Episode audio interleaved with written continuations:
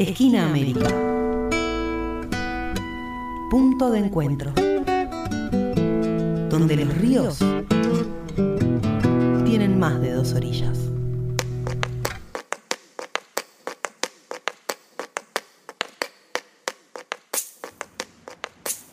Tal como adelantábamos al principio del programa,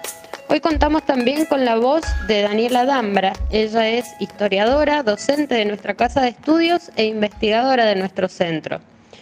Daniela va a presentarnos el primero de una serie de artículos sobre mm, la influencia del pensamiento del movimiento obrero organizado en la política nacional. Se denomina Volver a las Bases 1 y fue publicado en el marco de la conmemoración del 17 de octubre, justamente el día en el que el movimiento obrero masivamente entró a la vida política y a las cuestiones del poder en nuestro país. Vamos a escucharla y también les recomendamos su lectura en la revista digital que está presente en el portal de nuestro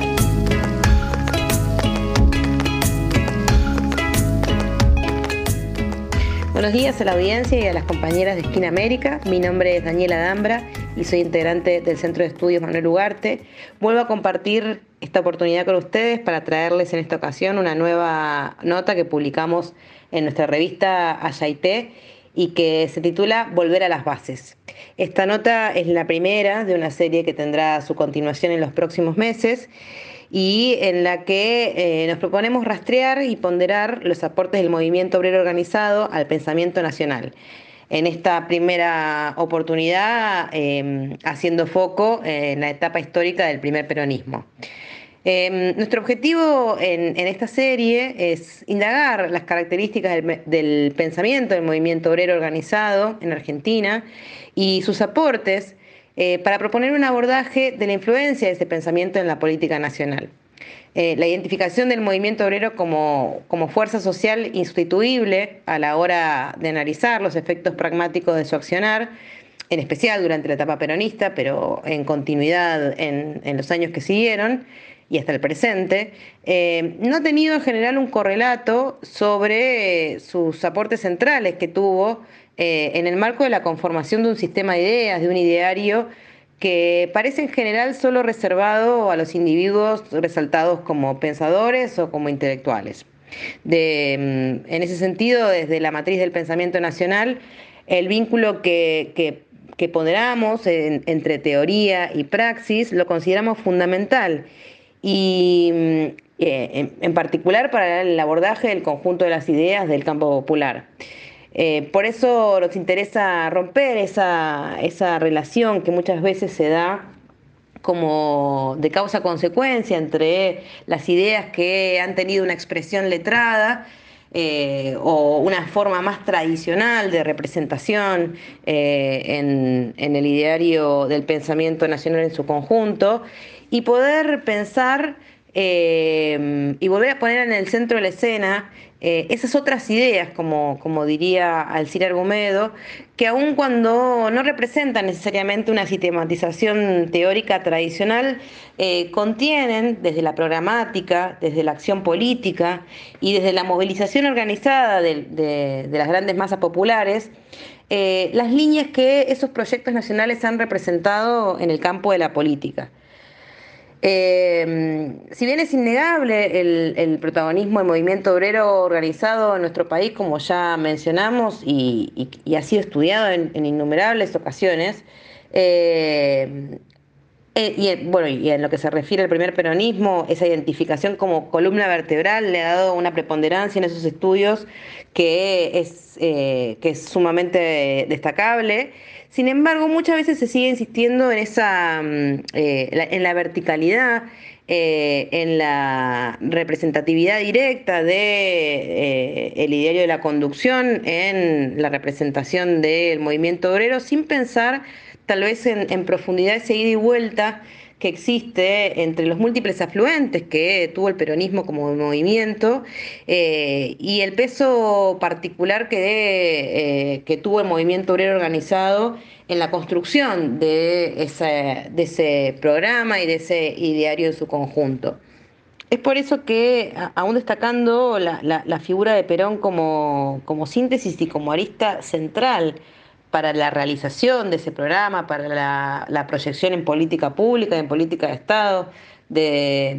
ese proyecto, eh, nos interesaba rastrear eh, los aportes que desde el movimiento obrero se, desarrollaron en términos eh, históricos y en términos generales teniendo en cuenta eh, tres grandes ejes fundamentalmente que constituyeron eh, la base del proyecto peronista, no solo en términos de lo que fue este, este, esta matriz de pensamiento, sino también en términos de su base social y su posibilidad concreta también eh, en la realización efectiva de esas políticas en el plano histórico. Em, de estos ejes, eh, uno de los más importantes es el que implicó la, política económica en la que el proyecto de industrialización con justicia social venía a, debatir no solo la distribución del ingreso en términos sociales, sino también em, la construcción de un sistema productivo que apuntara a, la función social de ese sistema productivo, a la, construcción de un modelo económico que, respondiera a las necesidades de las grandes masas populares y que desde el movimiento obrero también tuvo su planteo en, términos de la disputa, de ese control al interior de las fábricas, al interior, de, al interior del espacio mismo de trabajo eh, fundamentalmente con la construcción de un modelo sindical que, que, tuvo mucho que ver con, la figura de Perón y con la figura del primer peronismo en general, pero que también eh, venía dentro de la construcción histórica del movimiento obrero en su conjunto y que eh, reflejaba por un lado desde, desde la unidad y desde la construcción desde las bases, con las comisiones internas, por ejemplo, una búsqueda de, protagonismo de los trabajadores y las trabajadoras en eh, la definición concreta de estas, de estas cuestiones. Por otro lado, eh, también nos interesaba hacer una mención en torno a, lo que fue la política latinoamericanista del peronismo, eh, que tuvo sus grandes expresiones dentro de, por ejemplo, el proyecto del ABC, pero que también dentro de la, perspectiva del movimiento obrero eh, aportó fundamentalmente con la construcción de la Atlas como, espacio sindical latinoamericano, en el que también se planteó una tercera posición en, términos gremiales. Eh, aunando fuerzas con, con, los gremios de la región, pero también con la, con la perspectiva de pensar esa realización nacional eh, Argentina que tenía que ser sí o sí en términos de la realización nacional latinoamericana para poder realmente pensar eh, desde una verdadera independencia política que además tuviera de nuevo un protagonismo de los sectores populares eh, y una, perspectiva de, justicia social dentro de su construcción. y por último, bueno, el proyecto de la, de la cuestión de la, de la perspectiva popular del peronismo como una marca de, desde la fundación de este movimiento político en el que la acción constante de los sectores populares en su conjunto, pero particularmente el movimiento obrero organizado, eh, fue fundamental para, el sostenimiento de estas políticas y, más adelante también para, para pensar digamos, el futuro del peronismo como eh, como, como un espacio netamente popular. Digamos, eh, en las etapas de, mayores adversidades, eh, fue históricamente el movimiento obrero y los sectores populares en su conjunto quienes sostuvieron esas banderas y quienes sostuvieron esas perspectivas de programas. Que, bueno, que trabajaremos más adelante en próximas entregas de esta serie. Eh, pero que dejamos plasmadas en esta, en esta nota también, eh, teniendo en cuenta digamos, la importancia trascendental que tuvo,